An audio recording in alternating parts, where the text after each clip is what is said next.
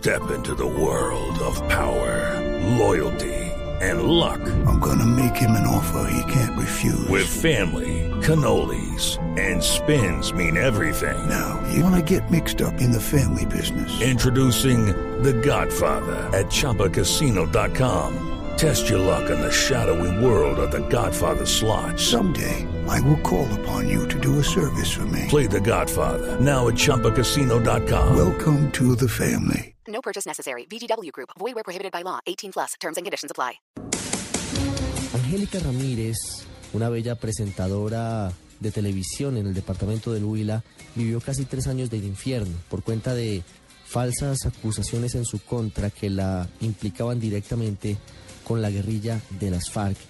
Angélica salió hace algunos meses de la cárcel, inocente, declarada por parte de la justicia luego de no encontrarse pruebas en su contra. Y ella nos habla sobre la experiencia que vivió en el centro de reclusión donde estuvo y la manera en la que trabajó por los derechos humanos de los internos y en este caso de las mujeres detenidas.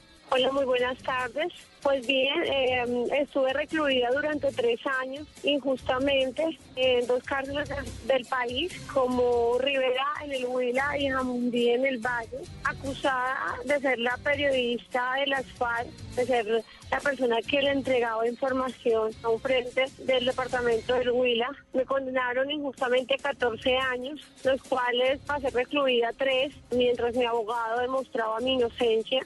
Desafortunadamente soy un caso más de los tantos de los falsos positivos que se viven en nuestro país. Gracias a Dios se hizo justicia. Como siempre lo digo, primeramente, gracias a él, que siempre he dicho que la justicia divina de repente tarda un poco, pero llega. Mm, llevo tres meses eh, libre, tratando de organizar nuevamente mi vida, tratando de recuperar el tiempo perdido, pues que jamás va a alcanzar para recuperarlo, de poder compartir con mi hijo, con toda mi familia, con el deseo y con el propósito de seguir ayudando y trabajando por toda la población carcelaria. Durante los últimos meses de mi estadía, por decirlo así, en prisión, soy la representante de derechos humanos del pabellón de mujeres para garantizar los derechos humanos de, de nosotros como internos, que de repente se olvidan que las personas que están recluidas en cárceles son seres humanos y no hay quien nos garantice o les garantice a ellos en, este momento que tengan una buena calidad de vida, que tengan una vida digna como debe ser. A raíz de todo el hacinamiento que se está viviendo, es inhumano tener que ver cómo duermen nueve y diez internos en una habitación adecuada para cuatro personas. Tienen que dormir unos encima de otros en el piso, sin almohadas, sin colchonetas, sin sábanas, como en un pabellón de más de 400 y 300 internos con el calor, por ejemplo, que hace aquí en la ciudad de Neiva. Tienen nomás 45 minutos de agua disponible al levantarse, 45 minutos al mediodía y otro 45 en la noche. Y encontramos dos baños en muy mal estado y sin agua y tienen solamente a disposición un médico medio tiempo porque tampoco hay medicamento, porque no cuentan con una ambulancia.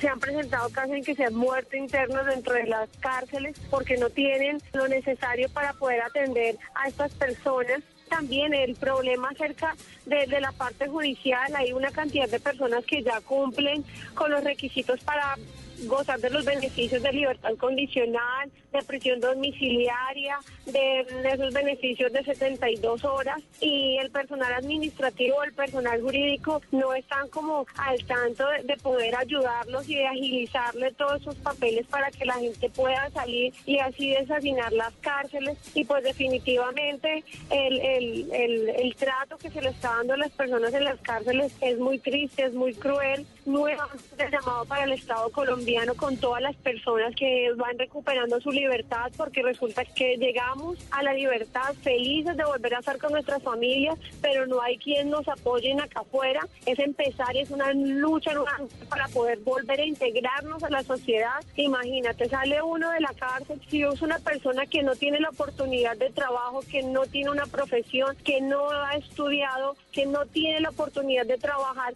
¿qué va a hacer? Termina nuevamente reincidiendo en el error que cometió.